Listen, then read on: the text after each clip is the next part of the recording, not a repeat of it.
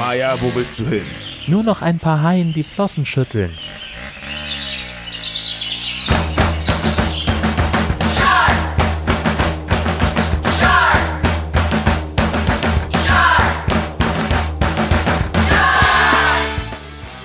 Guten Tag, hier ist er wieder, der High Alarm Podcast. Wir fangen an mit dem geilsten Film der High Podcast Geschichte.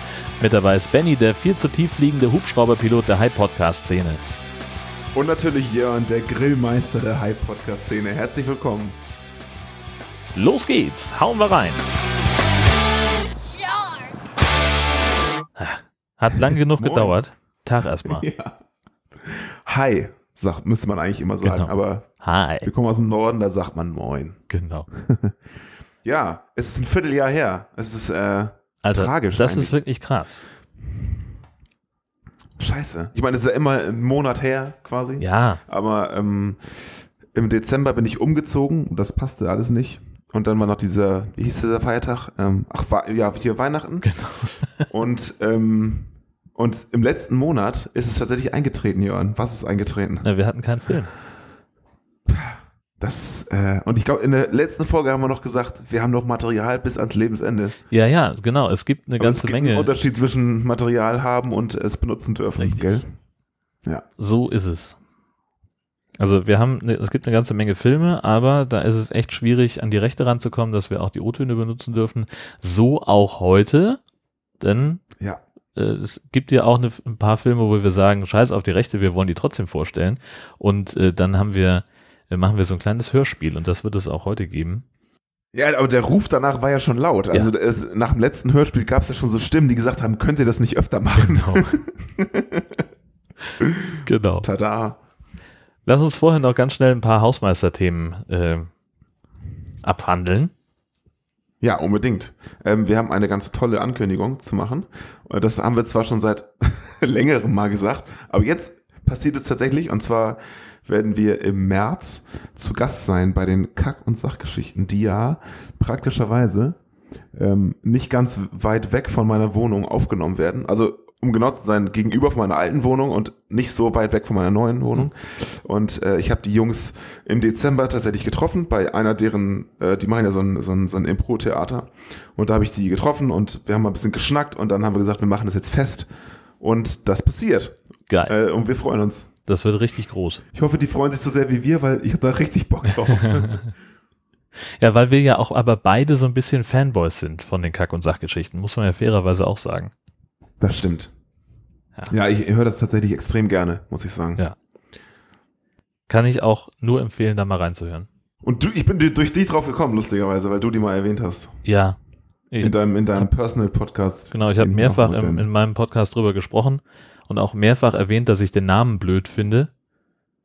Ähm, Fand ich nie, aber das ist ja, Ja. Geschmackssache. das kann ja jeder sagen, äh, sehen, wie er will. Ähm, ja, aber das wird, glaube ich, ganz cool werden. Ja.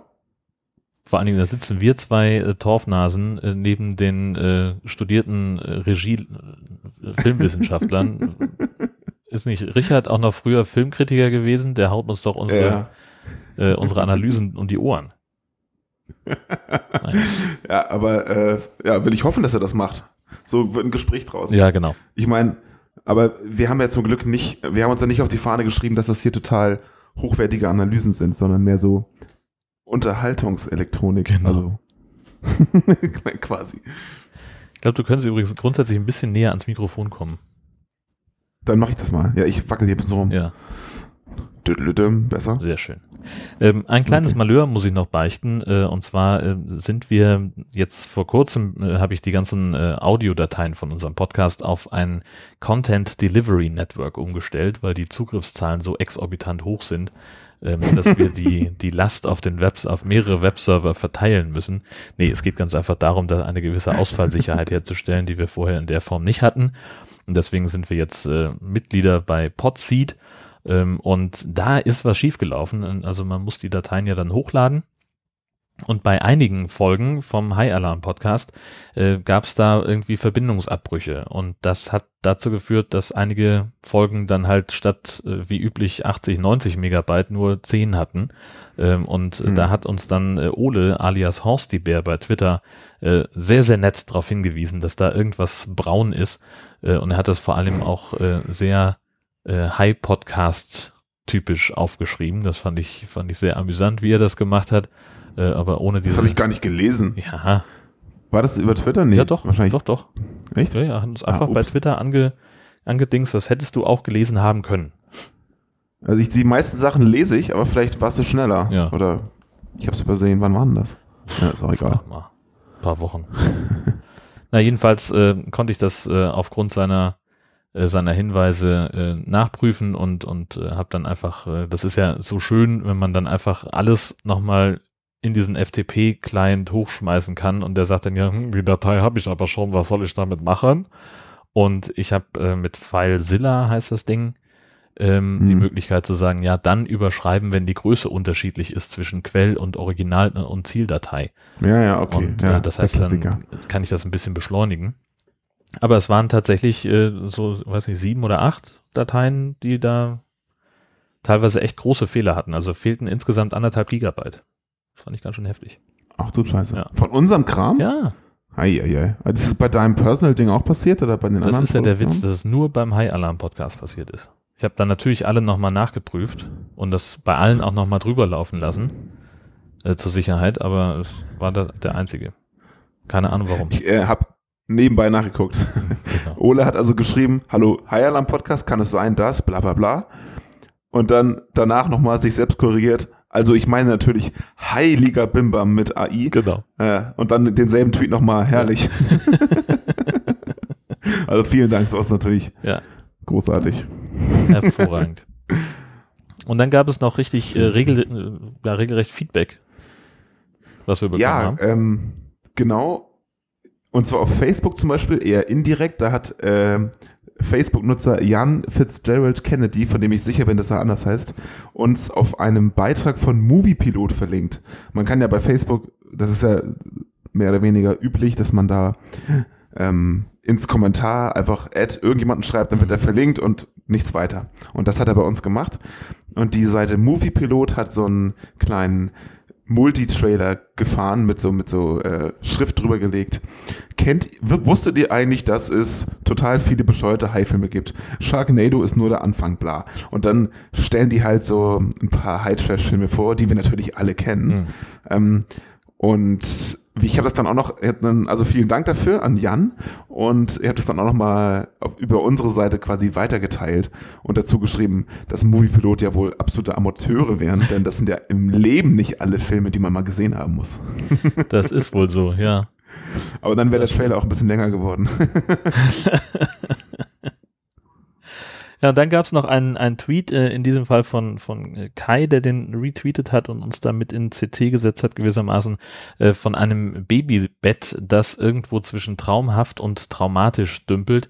Das ist ähm, ja so die im Prinzip die ikonische Szene aus Der Weiße Hai, wo der Weiße Hai also das Boot frisst und äh, das Baby der Familie, die dieses Ding da bei sich stehen hat, liegt also, naja, so halb im Haimaul schon drin. Ne? ja, genau. Sieht voll gut aus. Sieht super aus, aber ich könnte Ist mir die Frage, vorstellen, was es mit dem Kind macht, ne? richtig. Aber der sieht noch so klein aus, dass der das noch nicht mitkriegt. Ja. Der, der Kind. Aber wir wissen schon, was sein erstes Wort wird. Hi. Alarm-Podcast, genau. Wäre gut, wenn dieses Bett noch an dem Hai-Maul ähm, äh, ein Effektgerät hätte, das ab und zu halt Ja. typische Hai-Geräusch macht. Ah. Ja, genau. Und ähm, bei einer neuen Folge den Podcast abspielt, natürlich. Ja, klar. Ne? Das muss automatisch per so, sowas wie Push-Nachricht nur anders funktionieren. Genau. Äh, Pushpot. Genau. Oh, Geschäftsidee. Hm. Okay. Ja, dann Wir fangen wir, haben an. Den großartigen Hai-Alarm auf Mallorca endlich vorliegen. Endlich ich freue mich. Genau. Wir haben äh, schon seit ewigen Zeiten versuchen wir da, äh, da was draus zu machen. Der Ruf wurde sehr früh schon laut, dass wir uns auch mit diesem Film beschäftigen müssen und jetzt kommen wir Ja. endlich mal dazu. Äh, wir haben den zusammengeguckt und zwar war das am Anfang unserer gemeinsamen Podcast-Zeit Da war ich bei dir Mhm. noch in, ähm, in, in Heide damals noch. Mhm. Oder wohnst du jetzt in Heide? Nee, Nee, jetzt, du wohne ich in Husum. Husum. Und mh, da bin ich also zu dir gefahren. Und damit sich das Um lohnt, zu haben wir, podcasten. Genau. um zu podcasten, logischerweise, genau. Haben wir also eine Pizza gegessen, gepodcastet und dann dachten wir, Mensch, jetzt bin ich schon mal hier, lass doch mal noch einen High-Film gucken. genau. Und dann haben wir High Alarm auf Mallorca geguckt. Und das nicht zu Recherchezwecken, sondern aus Amusementgründen. Genau, einfach so aus Leidenschaft. Und ähm, das haben wir nochmal gemacht. Da haben wir ähm, Venedig-Gedöns geguckt. Ähm, Hi, Allah, äh, äh, Sharks in Venice, ja. ja, wie auch immer der auf Deutsch heißt. Ich glaube, Hi in Venedig. Aber der High Alarm auf Mallorca ist für immer hängen geblieben. Einfach, naja, ihr werdet hiernach wissen, warum. Das ist Genau. einfach, ist einfach zu geil, das Ding. Er hat den längsten Klappentext, den ich je gesehen habe bei einem High-Film. Dann kannst du den ja mal vortragen. Ich bin gespannt, ob das so unfallfrei jetzt funktioniert. Mallorca im Hochsommer. Volle Strände, blaues Meer, soweit das Auge reicht. Doch mit der friedlichen Urlaubsidylle soll es bald vorbei sein, denn aus den Tiefen des Meeres naht ein Monster, wie es die Welt seit tausenden von Jahren nicht mehr gesehen hat, der Megalodon, ein 20 Meter langer Urzeithai. Als vor, der Kiste, als vor der Küste der Baleareninsel immer öfter Wassersportler verschwinden, ahnt zunächst niemand, dass die Opfer der gefräßigsten Killermaschine aller Zeiten geworden sind. Nur ein Mann schöpft bald einen schrecklichen Verdacht, Sven Hansen. Der ehemalige Kampfschwimmer will nach dem Tod seiner Frau vor einem Jahr, die bei einem Tauchgang von einem Hai getötet wurde, von Mallorca zurück nach Deutschland. Dann macht Sven eine schreckliche Entdeckung. Er findet heraus, dass der Riesenhai dasselbe Tier ist, das damals seine Frau getötet hat. Von da an kennt Sven Hansen nur noch ein Ziel, den Mörder seiner Frau finden und vernichten. Zusammen mit der attraktiven Meeresbiologin Julia Bennett und seinem besten Freund, dem Polizeichef Carlos, begibt sich Sven auf die Suche nach dem Mörder. Das ist echt verflucht lang. Ich hatte kurz gedacht, dass du, dass du sozusagen, dass es Ironie ist und das einfach nur jetzt so Nee, ist das nicht. ein Satz ist, aber das ist ja unfassbar. Ist das nicht. Es ist, es ist auch der halbe Film, aber äh, erstaunlich akkurat. Ja. Ne? Typisch deutsch. Aber wie Ja, geil genau. ist es natürlich dann auch, in so einem Ding erwartest du halt nicht einen Namen wie Sven Hansen. Nee, meine, überhaupt, Sven, das ist auch so, das Beste. Wir wohnen in Norddeutschland, hier heißt jeder fünfte Sven Hansen. So, den triffst du morgens beim Bäcker. Und das sind alles keine Ex-Kampfschwimmer, die auf Mallorca wohnen. Das ist vielleicht auch ganz gut so. Also ich, äh, es wäre schon komisch, wenn ich morgens beim Bäcker Sven Hansen treffen würde. Vor also allen Dingen, diesen.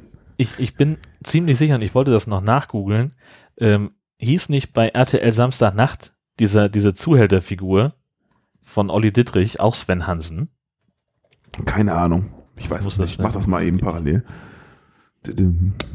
Mike Hansen hieß er. Naja, Ah. ist sein Bruder. Wer kennt ihn nicht? Gut, Hansen ist bei uns wirklich oben, also bei uns oben in, in Nord-Norddeutschland, somit der häufigste Name, ne? Hansen, Pedersen Hans Petersen ist ganz weit vorne. Und ja, Schmidt. Aber Schmidt ist, glaube ich, deutschlandweit relativ. Ja. Ich glaube, Schmidt ist deutschlandweit auf Platz drei Nach Müller und Meyer.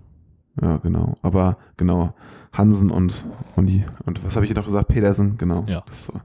Die Creme de la Creme der norddeutschen Landwirte. Genau. Ja, wenn du sowas hast wie Landmaschinen Jensen, genau. sagst du, ja, das kann jetzt jeder sein. Das kann jeder sein. Das, da gibt es in jedem Dorf fünf. Ein absolut anonymes Unternehmen. Genau. Untertauchen vor der Steuerfahndung mit Landmaschinen Jensen.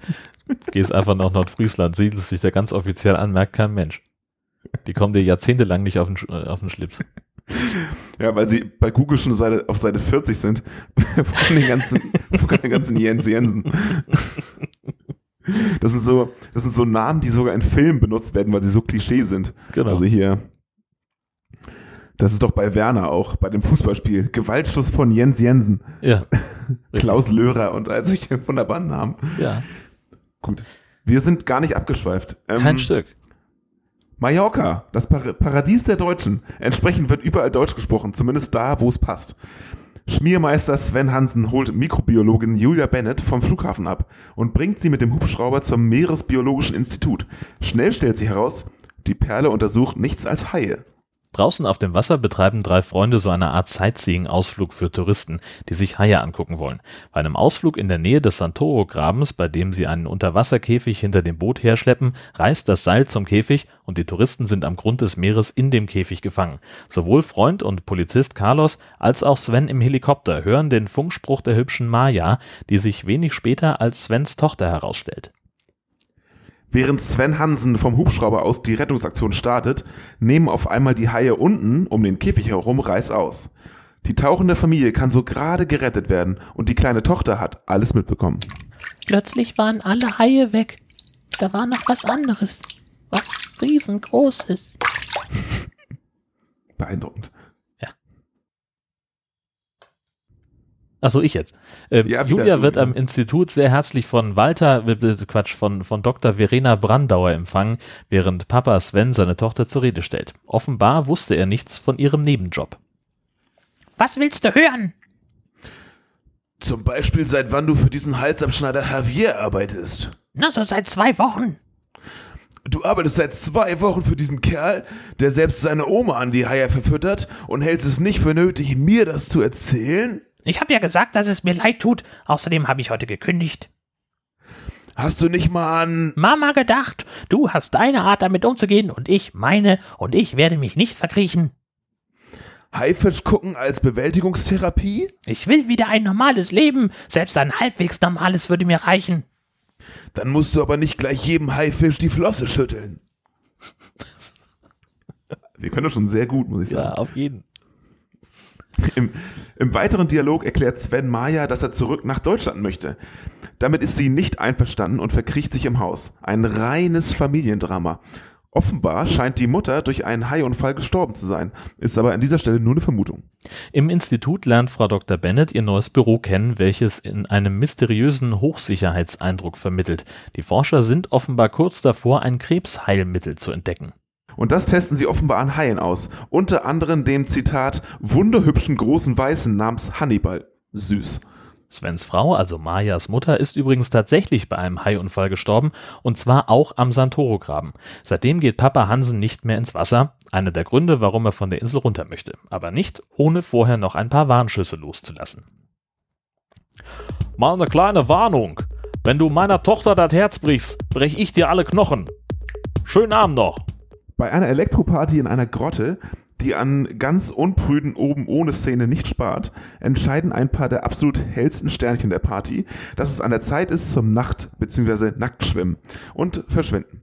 Mit dabei Javiers Blondie-Freundin, die bei lassiver Jazzmusik in den Wellen blank zieht, während ein knutschendes Pärchen ein paar Ecken weiter wie aus dem Nichts von einem nicht gerade kleinen Monsterhai aus ihrem kleinen Boot genascht wird. Die Leiche des Mädchens wird am nächsten Morgen von einem, Angler, von einem Angler entdeckt. Der erzählt seine Geschichte der Polizei, doch die glauben ihm nicht, weil sie bei ihm lustige Zigaretten finden. Gleichzeitig entdeckt Hulk Hansen jedoch einen Haizahn in Bootresten, also in den Bootresten. Das behält er aber erstmal für sich. Zu Hause vergleicht er das Fundstück mit dem Haizahn, den er damals beim Unglück seiner Frau auch aufgesammelt hat und muss mit Schrecken feststellen, dass das neue Modell sogar noch bedeutend größer ist als damals. Unter dieser Erkenntnis wird es ihn nicht freuen zu hören, dass seine Tochter sich gerade auf dem Wasser ein Jetski-Duell mit dem blonden Dummerchen liefert. Gerade noch rechtzeitig kommt er an den Strand. Haialarm! Haialarm! Alle Mann aus dem Wasser! Schwarze Flagge! Haialarm! Haialarm! Meine armen Nachbarn. Klopfen sie schon an die Wand. Der unter mir ist echt scheiße. Na, egal. Ähm, oh, hoffentlich hört er meinen Podcast nicht. Ja. Grüße. Ja, schönen Gruß. Also langsam kennen wir solche Filme, ja. Keiner glaubt ihm. Nicht mal seine Tochter Maya oder sein bester Freund Carlos, der es wohl wahrscheinlich einfach nicht wahrhaben will. Carlos behauptet, die Ursache für die gefundene zerfledderte Leiche wäre eine Schiffsschraube und öffnet den Strand sofort wieder. Als Sven Carlos den Haizahn zeigt, verstummt dieser jedoch. Sven und Carlos bringen den Zahn in das Labor, in dem Julia und Dr. Brandauer forschen. Letztere hat eine interessante Erkenntnis für Sven. Den habe ich vor zwei Jahren in der Nähe von St. Toro-Graben gefunden. Zwei Taucher und meine Frau wurden getötet. Dieser Zahn, der gehört Rebekkas Mörder. Das ist unmöglich, Was? Warum? weil es diesen Hai seit 100.000 Jahren nicht mehr gibt. Ich habe die Leiche selber gesehen. Der Zahn steckte in ihrem Körper. Beide Zähne sind von demselben Hai. Glauben Sie mir, Herr Hansen, diese beiden Zähne stammen von einem Megalodon und der ist seit gut und gerne 100.000 Jahren ausgestorben. Deine Stimme von Kati Karrenbauer ist sehr nah dran am Original. Das ist ziemlich akkurat, oder? Dr. Brandauer ist davon überzeugt, dass es sich um Fossilien handelt. Zumindest sagt sie das. Doch Sven, ja, das ist übrigens eine Sie, ne? Ja. Ähm, doch, Sven, doch Sven kann Julia Bennett davon überzeugen, dass sie eine DNA-Analyse macht, um das äh, Gegenteil zu beweisen. Sich selbst muss er nicht mehr überzeugen, trotzdem fliegt Sven mit seinem Heli raus aufs Meer, um den Hai zu suchen. Er findet ihn auch und kann ihn dazu bringen, ein Ortungsgerät zu schlucken. Schlauer Mann. Bei einem extrem romantischen Dinner erzählt Julia Bennett dem plumpen Sven nicht nur, dass der DNA-Test zeigt, dass die Zähne alt sind, sondern nebenbei auch noch, dass sie Single ist und auf Malle bleiben will. Für Sven, der die Insel verlassen möchte, weil ihn alles an seine Frau erinnert, natürlich blöd. Herzschmerz vom Feinsten. Ein paar unwichtige Szenen später lädt Julia Sven in das Aquarium ein, um mit den Haien tauchen zu gehen. Er verzichtet, aber sie kuschelt mit den Tieren unter Wasser. Dabei wird es ungemein kitschig und wenn man der Dramatik glauben darf, wollte eines der Tiere Julia auch attackieren, aber Sven kann sie beschützen. Auf dem Heimweg kommt endlich Action in die Geschichte. Wie aus dem Nichts startet eine Verfolgungsjagd, bei der Sven von einem dicken schwarzen LKW durch die Serpentinen gejagt und gerammt wird. Übrigens ist der LKW bergauf genauso schnell wie so ein kleiner Jeep, aber das ist nur Nebensache. Und weil das immer noch ein Trashfilm ist, landet Sven mitsamt seinem Auto in einer der besten Szenen im Swimmingpool eines Millionärs, gespielt von Ottfried Fischer, ja, der gerade seinen zehn Bikini-Babes erklärt, wie man laut der GBA, German Barbecue Association, gescheit grillt. Das lässt er nicht auf sich sitzen, schnappt, also jetzt Sven wieder, Sven lässt es nicht auf sich sitzen, schnappt sich Julia wieder und nimmt sie mit ins Institut. Jemand hat versucht, mich von der Straße zu drängen und ich glaube nicht, dass der mich nur überholen wollte. Was? Warum denn? Weil es diesem jemandem nicht schmeckt, dass ich Gerüchte über einen angeblich nicht existierenden Megalodon verbreite. Die einzigen, die mir dazu einfallen, sind Sie und Brandauer. Kann es sein, dass Sie unter einem klitzekleinen Verfolgungswahn leiden? Ja, natürlich. Erst wird meine Frau gekillt. Der tote Junge, der Unfall, die Haizähne. Steckt ihn in die Irrenanstalt. Der Junge hat einen an der Klatsche. Sven, bitte. Aber ich muss Sie enttäuschen. Ich weiß, wovon ich spreche. Sven ist davon überzeugt, dass die DNA-Testergebnisse nicht stimmen. Julia gibt zu, dass sie die Ergebnisse nie selber gesehen hat, sondern Dr. Brandauer diese unter Verschluss gehalten hat. Der Computer ist schnell geknackt und die hauseigene Cyber-Oberfläche geöffnet. Und siehe da, die DNA-Analyse wurde nie durchgeführt. Stattdessen findet Sven eine DVD vom Todestag seiner Frau mit der Aufschrift nicht dein Ernst. Vom Todestag seiner Frau mit der Aufschrift Karcharol Karcharo Megalodon. Karcharokles. Ja, mit, der, mit der Aufschrift Karcharokles Megalodon. Wächter betreten das Institut, können Sven überwältigen und ihm die DVD wieder abnehmen, die sie anschließend Julia übergeben, weil sie denken, sie ist eine vertrauenswürdige Person. Sie ist inzwischen jedoch selbst misstrauisch geworden und pfeift sich den heißen Streifen rein. Klar und deutlich zu erkennen, Dr. Brandauer forscht an einem Megalodon. Sven hingegen landet unterdessen im Gefängnis bei Buddy Carlos. Der ist etwas wütend. Du kannst vor Glück sagen, dass Bennett nicht gegen dich auswagt. Carlos, bitte, du musst den Strand absperren, das Rennen absagen. Maya ist irre genug, da mitzumachen. Das gibt ein Blutbad. Nein! Verflucht, Carlos, da draußen ist ein Monster am frei herumschwimmen. Meine Tochter ist in Gefahr. Du musst mich hier rausholen, Mann, du bist mein Freund. Ja, ich bin dein Freund. Aber ich bin auch Polizist. Der Haftrichter entscheidet morgen, was mit dem passieren soll. Es, es tut mir leid. Mit einem Smart und schlechtem Spanisch befreit Julia Sven aus dem lokalen Gefängnis. Auf dem Weg erfährt er von ihr, dass Brandauer in der Antarktis ein Megalodon-Ei gefunden und daraus einen neuen Megalodon geklont hat. Vier Jahre zuvor ist bei einem großen Unwetter das Institut überschwemmt worden und das Monster konnte entkommen.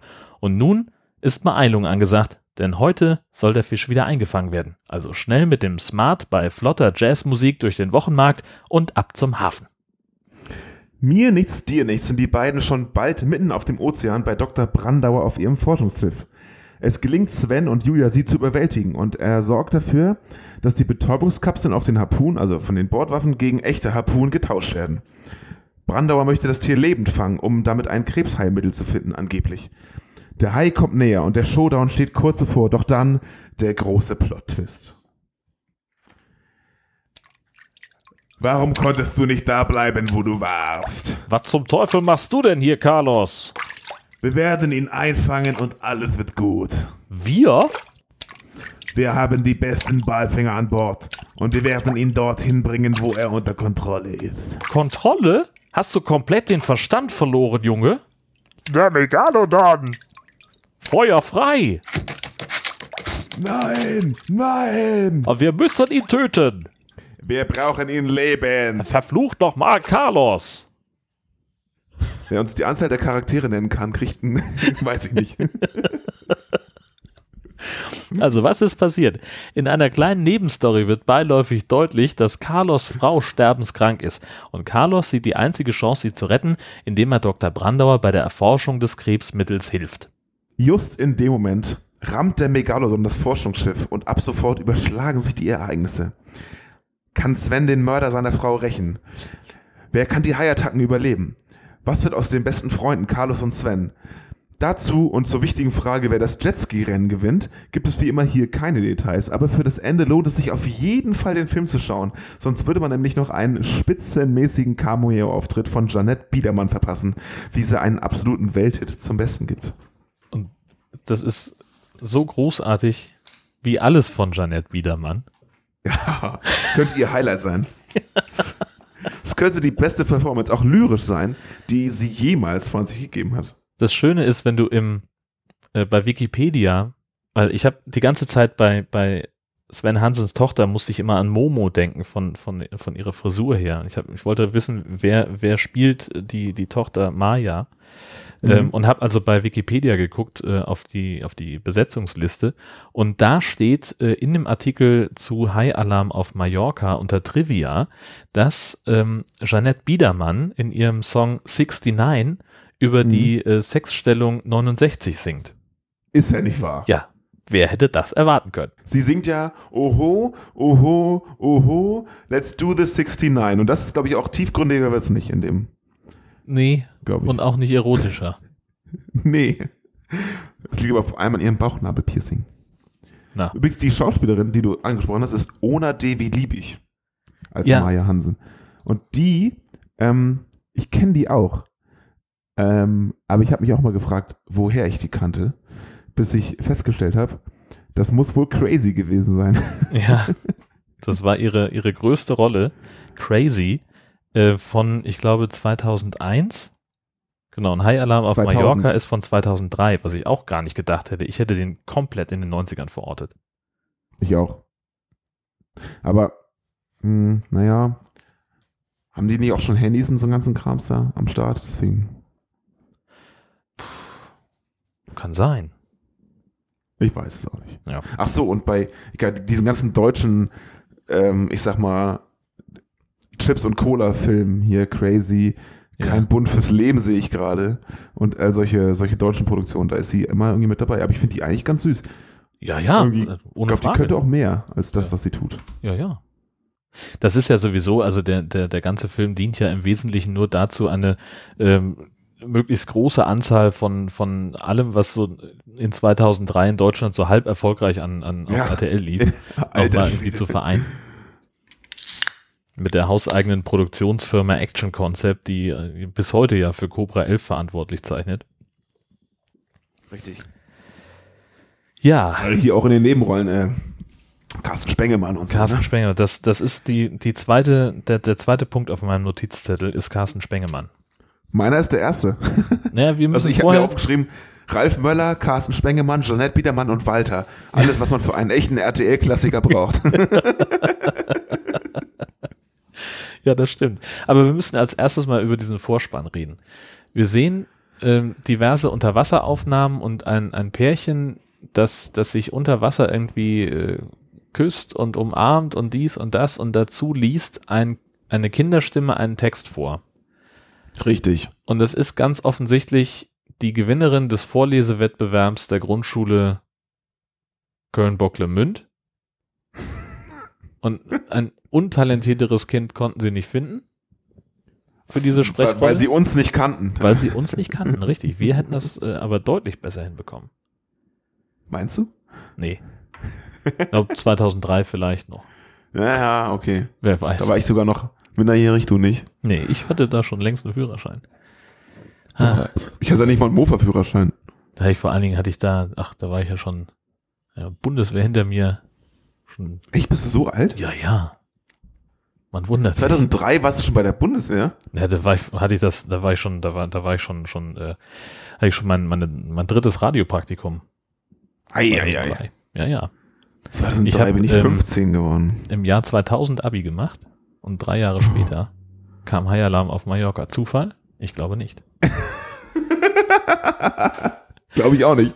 Ja. Ich bin ganz sicher, dass es kein Zufall ist. Kann ja nicht. Wenn ich wüsste, was ich 2003 gemacht habe. Ich wette, es hat damit zu tun. Keine Ähm, Ahnung, was da war. Carsten Spengemann, sehr, sehr großartig als der skrupellose Kapitän des Ausflugsdampfers in so einem wahnsinnig bemühten, piratigen Punker-Look. Mit, äh, mit hier, ähm, Dings. Äh, Sehr viel Akzent. Jeans und Kajal. Oder was meintest du? Äh, nee, mit, mit Akzent. Also, Ach, das auch noch. einen spanischen Akzent, glaube ich. Oder Ja, weil er ja auch äh, Javier heißt. Nee, Javier ist der Typ, den sie wirklich mag. Ach so. Oder nicht? Nein. Doch. Ja, Javier klar. ist der Typ, der seine Oma verkaufen will. Ja, sag ich doch gerade. Aber das ist doch der Typ, auf den sie steht, dem, dem ja Sven auch sagt, äh, wenn du meiner Tochter das Herz brichst, brich ich dir alle Knochen. Okay. Dann, ja, das dann, lachen? dann, nee, es war, war so originalgetreu. Ich habe gedacht, du hättest jetzt doch einen illegalen O-Ton eingespielt. Danke. Ja. Ähm, Oder nicht? ja, Aber das ist, also Javier ist doch dieser Glatzkopf quasi. Und Carsten Spengemann ist noch mal ein ganz anderer. Der ist ja nur am Anfang noch zu sehen. Also Ja. so wie alle Prominenten, bis auf Ralf Möller und ähm, in diesem Fischer. Film. Aber der hat auch nur eine Nebenrolle. Naja, Jetzt nicht so Neben-Nebenrolle wie Janette. der Ottfried Fischer ist komplett äh, unwichtig für diesen Film. Ja, sag ich doch. Ja, Ja, alle nur Nebenrollen, das will ich doch gerade sagen, dass Ach die so. alle nur Nebenrollen haben, die ganzen bekannten Leute, außer Ralf Möller. Das ist Sven Hansen. das ist Sven Hansen. Ralf Möller, Sven Hansen, das sind so geile, aber die Namen kann man sich merken. Das ist so. nicht. Ja. Und das, da- das führt dazu, dass wir uns auch äh, wahrscheinlich zum ersten Mal überhaupt in der Geschichte dieses Podcasts nicht über die Synchronisation beklagen können. Naja, Ähm. okay. Aber Wobei er an einigen Stellen, glaube ich, nachsynchronisiert wurde. Erstens das und äh, zum anderen glaube ich, äh, also das sind die hölzernsten Dialoge. Das hätte auch das schlechteste Synchronstudio nicht besser hinbekommen. So wie wir gerade. Ja, also wir sind da auf, auf einem sehr hohen Niveau. Wir sind da ganz nah dran. Also das ist der nächste Punkt, den ich mir aufgeschrieben habe. Dialoge super hölzern. Da hat der Vorspann definitiv Maßstäbe gesetzt. Also die haben sich da sehr orientiert an der, an der Leistung des, des Kindes. Ich glaube übrigens, es ist das gleiche Kind wie, äh, wie, wie das Mädchen in dem, in dem Tauchkäfig. Ich glaube, Ja, dass die, dass die stimmlich äh, waren die zumindest sehr nah beieinander. Du sagtest auf Sachen nur. Ah, Ja, und wenn schon. Vielleicht haben sie die ja auch gedubbt hinterher. Das, Kann ja, ja das sein. kann natürlich sein. Es würde mich nicht wundern, wenn der ganze Film nachgesprochen wurde. Von uns. Ja, das sowieso. Aber äh, das wäre überhaupt mal eine Idee, so einen Film nachzusynchronisieren, Oh damit Gott. er noch dümmer wirkt. So ein bisschen wie bei Sinnlos im Weltraum oder was? oh, ja, unbedingt, ja, Vater. das wäre ja geil. Und dann eine völlig andere Story daraus drehen. Also wirklich wie bei Sinnlos im Weltraum, wo die, wo die halt das Mofa-Rennen plötzlich fahren, statt Genau. statt irgendwelche intergalaktischen äh, diplomatischen. Genau, richtig. Und da, das ist die beste, das ist tatsächlich auch, wie ich finde, mit die beste sinnlose Weltallfolge. Ja, auf genau jeden die, Fall. nämlich mit, mit dem Mofa-Rennen, wo sie diese, alle kommen zusammen und packen ihre Eleme- Elemente in so, ein, in so ein Gerät und dann kommt so ein Typ raus. Und der, in der Originalfolge ist es ja so, dass der sagt so, ja, wenn, wenn ihr dies hier lest, heißt das, dass äh, unter den Völkern Frieden herrscht. Genau. Und bei Sinnes und Weltall ist es der Schiedsrichter vom Mofa-Rennen. Das Richtig. ist einfach, das ist einfach nur Weltklasse. Das ist echt sensationell. Und die erste Reaktion von dem, von dem äh, Klingon, als der Typ fertig ist, äh, Arschloch. Das, das ist auch äh, so auf der, äh, da stehen sie, ein paar Szenen vorher stehen sie auf der Brücke von der Enterprise und äh, weiß nicht, irgendjemand stolpert oder fällt um und sagt, hast du mich eben geschubst? Genau, Riker. Rei- Ja, sicher, Riker, Riker. dreht sich um zu dem, zu dem Klingonen und sagt, hast du mich eben geschubst? Und der, Äh, ich doch Ich nicht. doch nicht. nee, gar nicht. Nee, nicht geschubst. Hier der, ähm, der Picard dreht sich um und sagt, äh, hat mir da gerade einer auf die Glatze gerotzt. Ach, du. Genau. Äh, Ja. Ich doch nicht. richtig, das war's. Also wenn du noch mal einen Podcast über Sinnes und Weltall machen möchtest, ich kann die alle auswendig. Haben wir gerade gemacht. wir koppeln das hier einfach aus in einen eigenen Feed. Sinnlos auf Mallorca.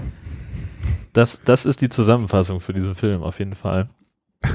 ähm, Ist- schön fand ich, äh, ne, also wir sind jetzt gerade auf dem, auf dem Schiff. Unten hat Mhm. sich der, der Korb verhangen. Sie ziehen den Korb ja auch nur hinter sich her. Also ne, Haitauchen findet statt in diesem Korb. Und dann schütten sie da irgendwelche Köder ins Wasser. Es kommen aber keine Haie. Und anstatt jetzt das einzig Logische zu machen, den Korb wieder hochzuziehen, woanders hinzufahren, wo die Haie sind, entscheidet sich Carsten Spengemann dafür, und das passt so zu. Carsten Spengemann, schlechte Entscheidungen zu treffen, ähm, dass sie einfach losfahren und dann bleiben sie mit diesem Käfig an einem Anker oder irgendwas hängen, Ja, an, am gesunkenen Anker, genau. genau, und das Seil reißt. Und dann, Ja, nee, vor allem bleibt er erstmal hängen. Dann denkt sich, ach, wir fahren weiter, das löst sich schon. Ja. Und zieht immer mehr und zieht immer mehr und dann reißt es, genau. genau, und dann möchte Maya mit den Ersatzflaschen runtertauchen, um den Leuten zu helfen, damit die da rauskommen können. Und alle sagen so, nein, du bist bescheuert, hier ist alles voller Haie. Woher denn auf einmal? Die waren ja eben, waren da noch keine Haie, deswegen sind sie überhaupt weggefahren, egal. Dann will sie runtertauchen. Sie, die Jungs verbieten ihr das, halten sie zurück. Stattdessen rennen die Typen auf dem Deck von dem Schiff hin und her und sagen so, oh nein, was sollen wir bloß tun? Die sind tot, oh Gott, oh Gott. Es besteht keinerlei Hoffnung mehr und sie rennt zum Funkgerät. Mayday, Mayday. Und dann kommt ihr Vater mit dem Hubschrauber. Was ich ja sowieso schon großartig finde. Es gibt Klugschiss-Modus an, äh, Sicherheitsabstände, die man mit Fluggeräten zu verschiedenen Untergrundklassen halten muss. Unter anderem Wasser. Unter anderem Wasser. Also über unbewohntem Boden darfst du, äh, musst du mindestens 300 Meter musst du unter dir Echt? haben. So weit? Ja. Auch Und beim bei, Landen? ja gut, Landen ist dann wieder eine Ah. andere Sache, aber bei Städten und, und Siedlungen sind es 600 Meter und bei Wasser werden es wahrscheinlich auch um die 300 sein. Aber nicht Hm. die drei Meter, die, die Sven Hansen da hat mit seinem Heli, aber äh, der kommt Oder dann, fliegt zweimal ums Boot, erkennt seine Tochter, verbietet ihr per Funk, du gehst bloß nicht ins Wasser, Fräulein, sonst gibt es Kasala. Hängt sich aber selber zwei Minuten später an die untere, an, an die Kufe vom Hubschrauber, um dieses Seil hochzuziehen. Ja. Also das ist, und vor allem, wo kommt das Seil her? Warum ist es an so einer Boje dran? Äh, Das, das ist neu. Wie neu? Ne, Das ist, das ist, die Boje war vorher nicht da. Nee, genau. Ja. Das war doch ein gerissenes Seil und keine scheiß Boje. Ja, habe ich auch nicht Ja. verstanden. Total komisch. Tja. Naja. Ja, und dann ja unter Wasser gegangen. merkt man in der Zwischenzeit, dass jetzt La Paloma ist. Alle Haie sind auf einmal weg, Riesenschatten. Genau. Aber vor allem, was ich schon so dumm finde, also die, die planen diesen Trip, ja, die werden runtergelassen. Ja. Und zwischen runterlassen und hinterherziehen und reißen des Seils vergehen, naja, vier Minuten. Ja, Ne? höchstens. Und dann sieht man unten, wie die sich schon irgendwelche Sauerstoffflaschen teilen müssen zum Atmen. Ja, weil aber einer von den Haien in die Sauerstoffflasche gebissen hat von dem Typen. Ach so, Das hab war ich ein nicht Unfall. mitbekommen. Ich dachte, denen ist der Sauerstoff ausgegangen. Ja, und nee. plötzlich reißt er seiner Tochter dieses das Ding aus dem Maul. genau. Aber ich dachte, der, der Trip müsste doch für länger geplant sein darunter. Ja. Also warum gibt er ja so wenig Sauerstoff mit? Ja, ja, Aber das also- erklärt, das habe ich nicht mitbekommen. Nein, nein, das, das ist einfach, da hat einer, also er lehnte sozusagen, er hat sich so ein bisschen angelehnt in seiner Panik äh, und die Sauerstoffflasche hing zwischen den Gitterstäben durch und da kam ein Hai und hat, hat ihn da, Ah. hat das Ding beschädigt. Vielleicht habe ich das übersehen, weil ähm, ich habe den Film über TV Now geguckt, weil du kriegst ihn eigentlich auf DVD kaum noch. Und ähm, du kannst ihn bei TV Now legal online streamen, deswegen kann ich es auch so offen sagen. Ähm, du musst nur alle 15 Minuten Werbung für ähm, Otto oder Hustensaft äh, aushalten. Und diese Hustensaft-Werbung ist so scheiße, aber ich kann die inzwischen fast mitsprechen. Das war wirklich, ein- das so furchtbar. Während wir den, also wir haben zufällig parallel den Film geguckt. Benny auf Genau. TV Now, ich von DVD, was eine ganz eigene Geschichte ist, da komme ich gleich zu. Aber dann kam irgendwann über Threema von Benny kommentarlos einfach das Video, was er am Fernsehen mitgefilmt hat, von diesem Hustensaft-Spot. Das fand ich großartig.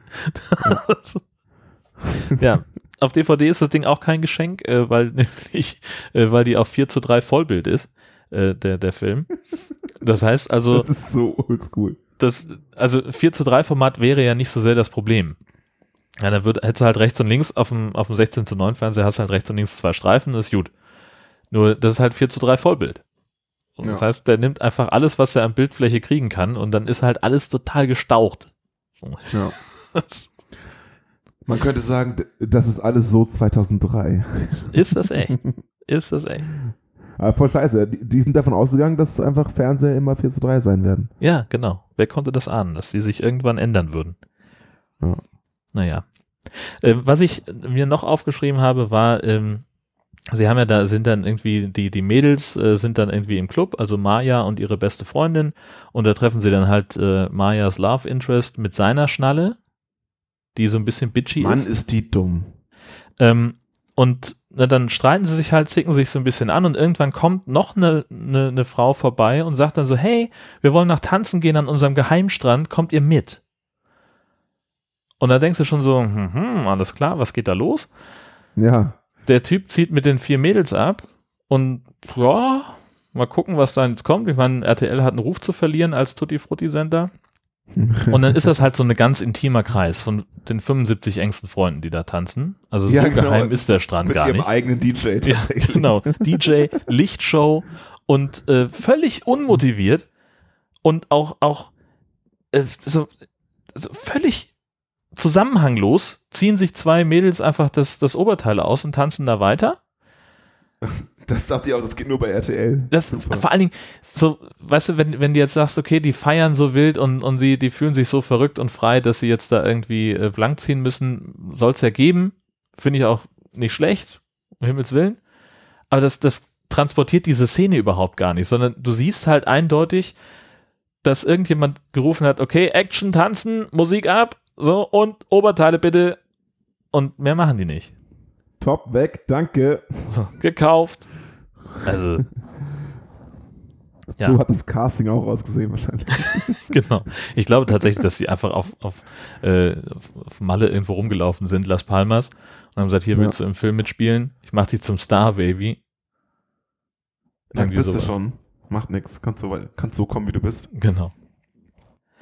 Ja, und wenige äh, Minuten später kommt, kommen wir äh, dahin, dass der erste Haitote des Films dann Ja. zu sehen ist. Liebespaar auf dem Boot. Und während er hier gerade an die Wäsche will, sagt sie auf einmal so, "Hm, hier ist irgendwas. Und er sagt, ja stimmt, das Boot wackelt so komisch. Hm, ich stehe mal auf und guck, was da los ist. Und- das Übliche. Ganz überraschend fällt er ins Wasser und wird vernascht. Aber eben nicht von seiner Ollen, sondern vom Hai.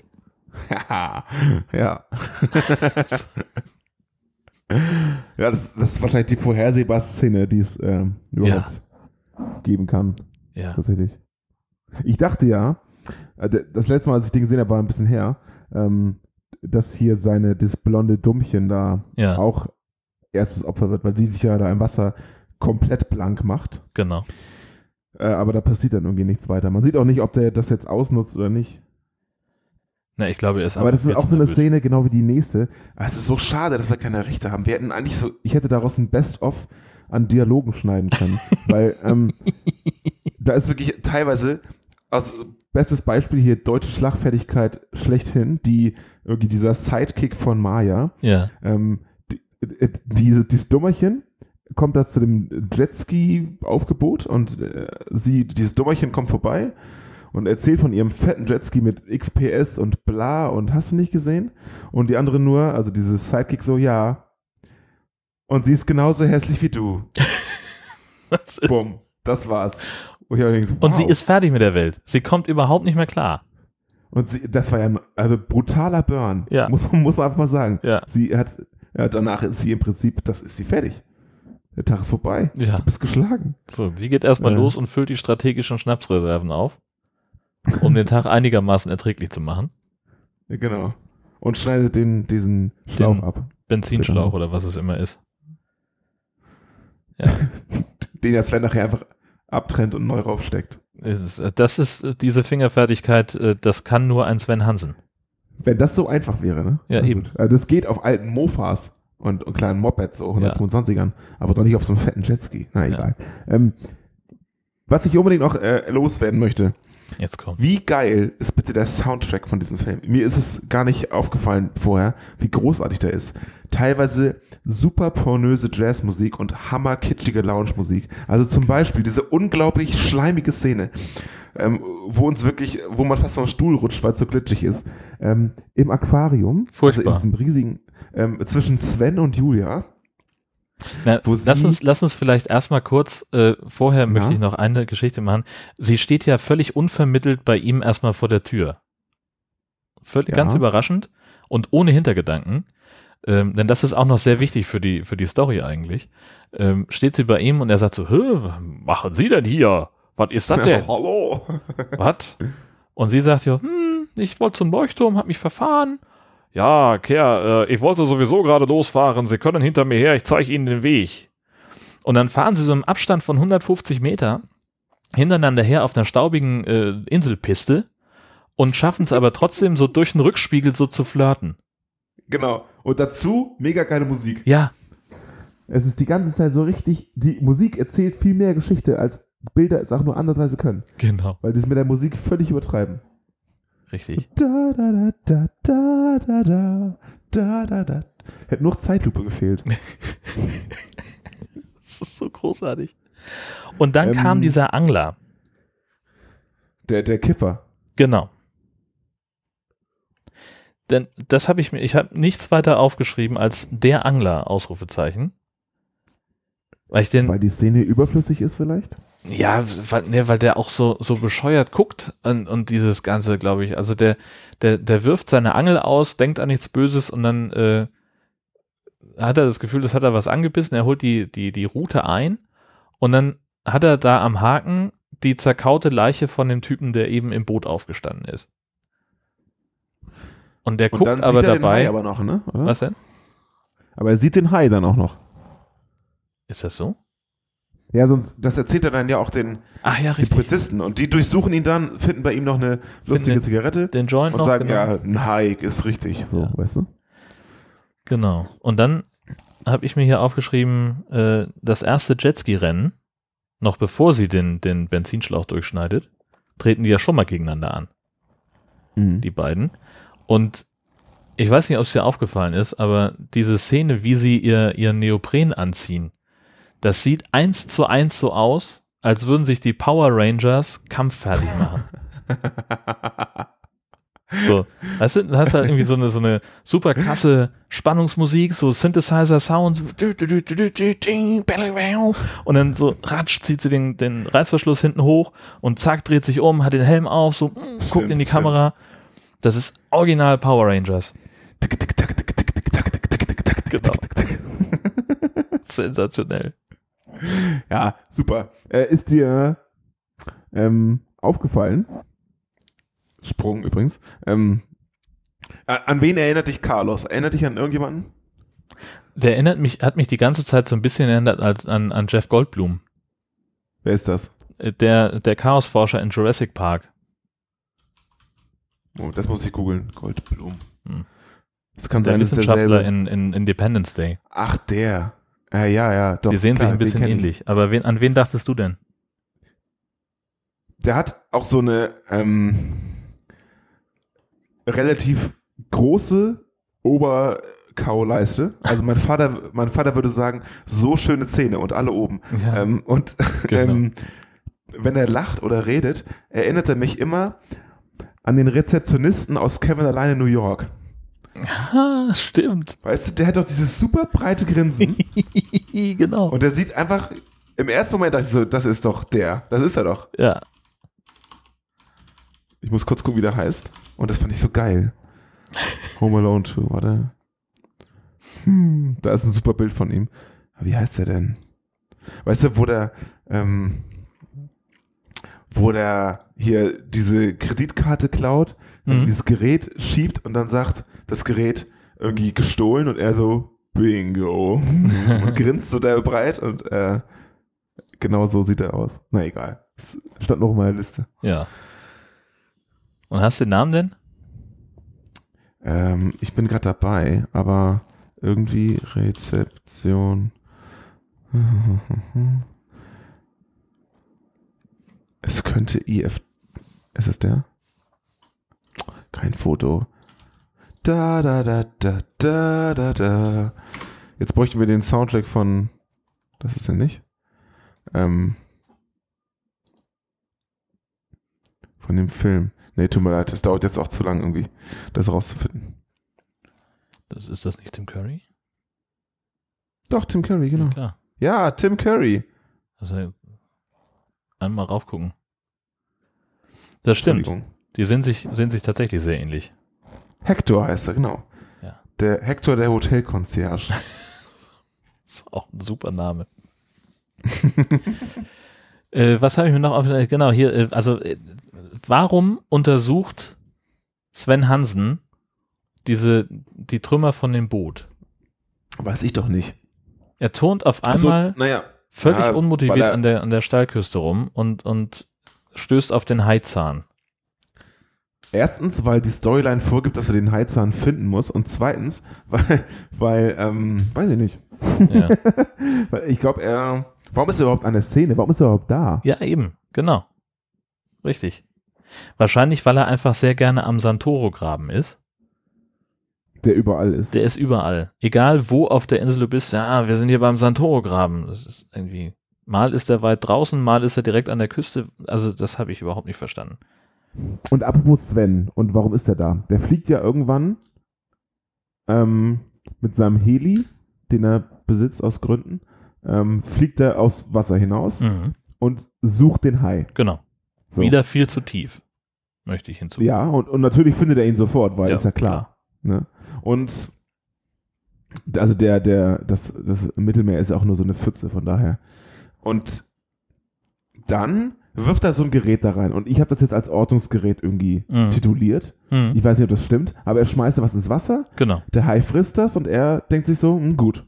Das, Ja, das vor allen. Dingen zieht der Hai ihn ja schon fast noch mit, Ja. mitsamt dem Heli in, in den, ins Wasser ja, rein. da, das in den Santoro-Graben rein. in den Und- Santoro-Graben. Äh, das ist so eine Sache, die einfach nicht weitergesponnen wurde. Also Ja, das er frisst dieses Ding ja, und, und dann ist es gut. keiner und kümmert dann- sich mehr drum. Genau. Also wo, warum? Also erstens, warum fliegt er raus? Warum findet er ihn sofort? Und warum gibt er ihm das Ding? Ja, Das muss doch irgendwas, das muss doch oh, Verzeihung, irgendeinen Sinn ergeben. nee, nö. keine Ahnung. Wie, wie so vieles in dem Film. Null Sinn ergibt. Ja. Dafür ist die Szene, wo er kocht, ziemlich witzig. Also da muss man schon sagen, dass es ziemlich witzig ist. Weißt du, wo, wo hier Julia Bennett zu ihm nach Hause kommt? Ach so, und ja. Maya sagt, Momo sagt noch äh, hier, wenn er sie zum Essen einlädt, bleiben sie bloß nicht da. sagen sie nein, genau, dann sagt sie nicht nein und dann kriegt er kriegt was derbe ekliges zu essen. Ja. Und sie ekeln sich ja beide. Das ist ja das Schöne daran. Ja. Also selbst er, der es gekocht hat, äh, probiert ein bisschen und verzieht schon so das Gesicht. Und dann kommt sie und sagt boah, nee, das ist das ekligste, was ich jemals gegessen habe. ja. Und sagt er, ja, haben sie recht, ist widerlich, ich koche ihnen schnell was Neues. Und sie schießt sich damit so komplett ins eigene Bein. Ja. Also die Szene mochte ich. Ja. Ja, dann war Schmonzettenalarm im Aquarium, haben wir schon besprochen. Und dann dieser schwarze LKW. Wir haben eine Ja. La Paloma-Situation mit dem schwarzen LKW. ähm, Eine was? Es ist ich weiß nicht, ich höre ab und zu hier von, von 1 Live, das ist so ein, so ein Jugendradio aus NRW, äh, die haben eine Comedy, die heißt Dennis ruft an und der Dennis ist halt irgendwie Bauarbeiter und wenn der, äh, wenn die Ärger kriegen vom Polier oder sowas, dann ist immer La Paloma. Keine Ahnung. Aha. Das ist so. Habe ich mir irgendwie auch so angewöhnt jetzt in, offenbar. ähm, also äh. La Paloma-Situation in den Serpentinen vom mallorquinischen Hinterland. Also er sitzt in seinem Jeep, Sven Hansen, Genau. und wird eingeholt von der, von dem klapprigsten, schwärzesten, abgerocktesten LKW, den ich seit 2003 gesehen habe. Also nur das Zugfahrzeug, ne? Genau, also ohne ja. jetzt irgendwie Last oder so. So, und der, also nicht nur, dass der, dass der, also der, der ist ja schneller als der Jeep von Sven Hansen. Entweder fährt Sven Hansen nicht so ja. gerne schnell, Nee. oder da stimmt was ganz anderes nicht. Also der überholt ihn regelmäßig Ja. und rammt ihn derbe. Und äh, nie im Leben ist so ein Ding schneller als ein Jeep. Also klar hat so ein LKW genug Power, um irgendwie 40 Tonnen hinter sich herzuziehen, aber das heißt ja nicht, dass der, wenn nu- nur die Zugmaschine fährt, dass der plötzlich irgendwie ein Formel-1-Auto ist, nur weil Richtig. der voll viel Power hat. Genau. Die Power ist, um viel zu ziehen und nicht um schnell zu fahren. So ist es. Und dann die Serpentine, das ist völlig unrealistisch. Ja. Und dass Sven Hansen dieses Duell verliert und dann bei Ottfried Fischer im Garten landet, ähm, ist total unlogisch. Ja. Er müsste einfach nur ein bisschen Gang runterschalten und los. Ja, eben. Naja. Und vor allen Dingen sich nicht so anstrengen. Äh, also äh, der ist ja mehr damit beschäftigt, äh, äh, angestrengt zu gucken und, und irgendwie äh, ja einen Fahrfehler nach dem anderen zu machen. Ja. Im Wesentlichen. Naja, was soll man dazu sagen? Aber es führte zu einer der besten Szenen, wie ich finde, nämlich Ottfried Fischer als Grillmeister Gerd von der äh, German Barbecue Association, umgeben von zig Badenixen, die alle so ein Steak von seinem Supergrill haben wollen, während er über sein Equipment philosophiert und hier erzählt, wie die Lavasteine handverlesen sind und bla bla. Und Ja. es ist so eine, so eine dumme Szene, aber Ottfried Fischer ist ja jetzt kein unbegabter Schauspieler. Ich finde, er macht das total gut. Also ich finde das, äh, äh, das ist fast glaubwürdig, was er da macht. Oder? Was? Findest du nicht? Der Typ hat exakt einen Gesichtsausdruck und immer wenn der was Lustiges sagt, auch in seinem, der macht ja auch so ein bisschen kabarettmäßig, äh, immer wenn, wenn Ottfried Fischer was Lustiges sagt, dann macht er so zweieinhalb Sekunden Pause und lässt den Mund so ein bisschen so offen stehen, so, na, na, na, habt ihr Ja. verstanden, war ein Witz? Das ist Und das ist richtig, exakt das ich, Gleiche hier. ja, aber das passt doch voll zu dem Charakter, den er spielt. Ja, das stimmt. Also ich meine, die Charakterumsetzung ist gut. Ja, aber ich Das glaube, dass der auch insgesamt einfach sehr nah an seinem eigenen Charakter ist mit der Figur. Das sei dahingestellt. Aber, aber das heißt ja nicht, dass es äh, jetzt voll daneben ist. Ja. Also es gibt schlechtere Schauspieler. Das diesem- stimmt. In, das ist ja alles relativ. Nicht? Relativ scheiße. Aber ich finde den Film so richtig geil. Ja, der ist, der ist ganz, ganz toll. Relativ geil. Und ganz ehrlich, die Endszene, also die sehr lange Endszene. Ja, warte, warte, warte. schlecht. Lass uns, lass uns vorher noch die ganzen anderen Sachen besprechen. Sind ja noch so viele, viele andere Geschichten. Denn zum einen, Entschuldigung. fällt mir- ja, ich möchte es mal einmal schaffen, dass wir mal so halb chronologisch durch den Film durchkommen. Das wäre mein Traum. Hättest du mir vorher sagen sollen. Mein Fehler, entschuldige. Ähm, also erstmal fällt mir kurz danach auf, äh, wie viele unterschiedliche Arten es offenbar gibt, äh, Megalodonen auszusprechen. Noch nicht mal äh, Frau Dr. Bennett äh, als äh, ausgewiesen als die beste äh, Meeresbiologin Europas kriegt es hin, das äh, Vieh konsequent richtig auszusprechen. Und hier, Walter sagt auch Megalodon. Ne? Nee, Walter ist die Einzige, die es richtig hinkriegt. Wie sagt sie es denn? Megalodon. Und dann Wer sagt denn Megalodon? Sven. Und später auch äh, Julia. Und sagt doch einer Megalodon? Das würde ich ja mal sagen. Ja. Für mich sind es auch zwei Wörter. Mega und Lodon.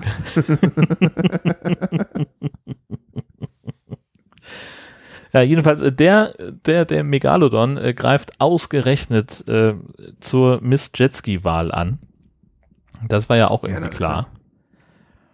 Sicher. Ist doch in allen Filmen so. Und, äh, und, und dann muss, muss natürlich äh, Sven Hansen hier, äh, ah nee, Moment, das ist ja, das kommt, es gibt ja zwei Jetski-Rennen, richtig, genau. Äh, Ja, richtig. Sven und Julia werden nämlich äh, in der Zwischenzeit von äh, der Polizei gejagt und das, da sehen wir mal wieder, wie unfassbar vorreitermäßig äh, High Alarm auf Mallorca für das komplette Genre ist. Es ist, wir sehen eine Verfolgungsjagd mit einem Smart. Ja, richtig. Nach dem neuesten Sharknado, also die haben sich ja wohl eindeutig, Stimmt. Bei High Alarm. Scheiße, du hast recht. Wie gut ist das denn? ja, Das ist mir gar nicht aufgefallen. siehst du, die haben sich sehr eindeutig da bedient. Fand ich. Klar.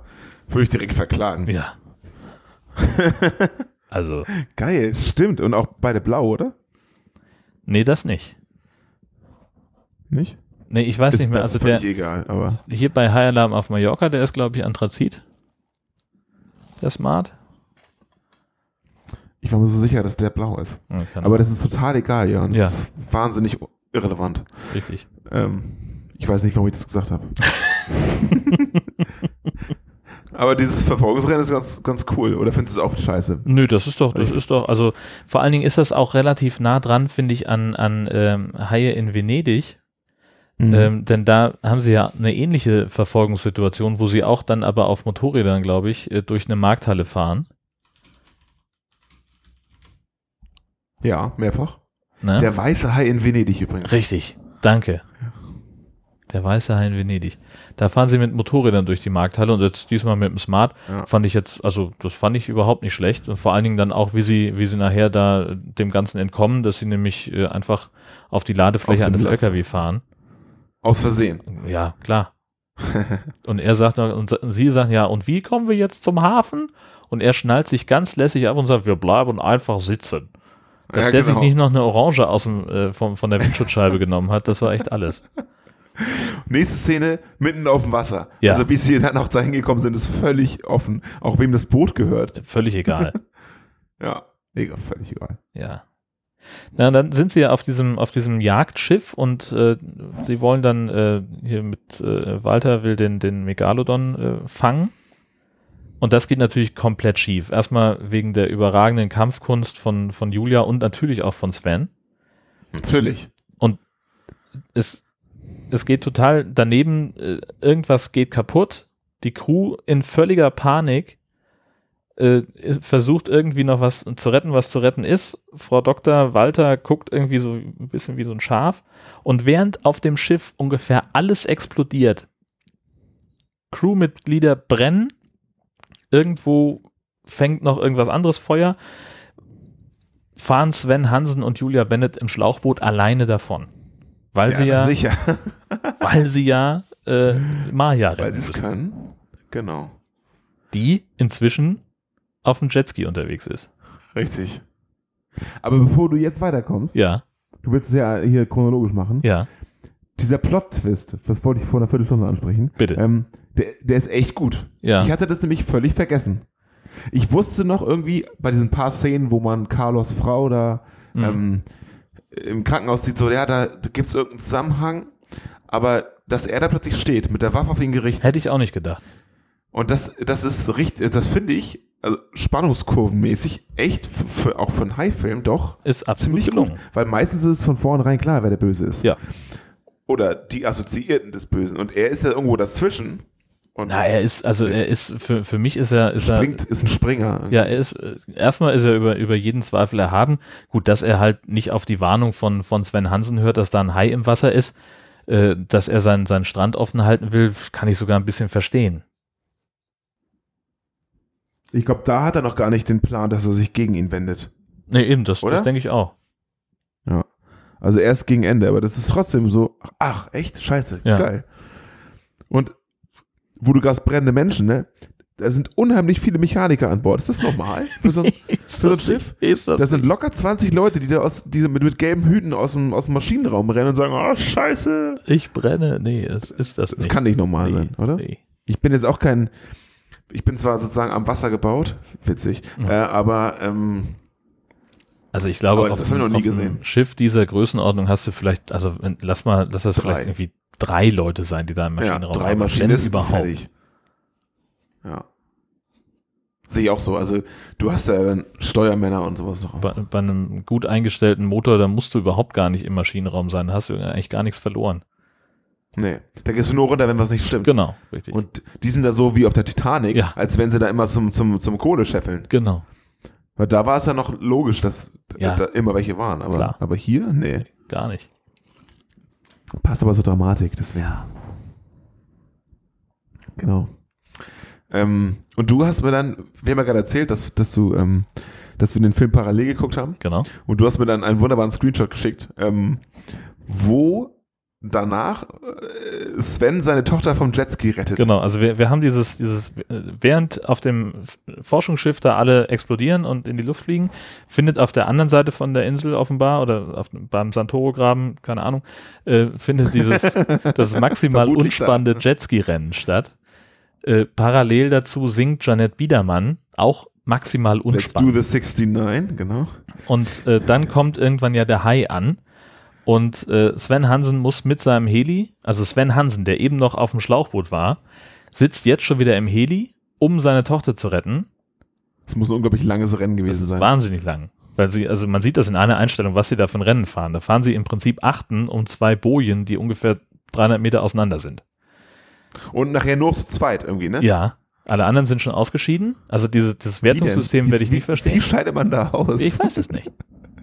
Keine Ahnung. So, und ja, dann, weiter. Dann kommt, kommt also Sven Hansen und äh, fischt sozusagen, ah nee, erstmal springt er ins Wasser, schwimmt hin zum, zum Jetski, das inzwischen abgesoffen ist, weil ja äh, Blondchen den, den, den Benzinschlauch durchgeschnitten hat.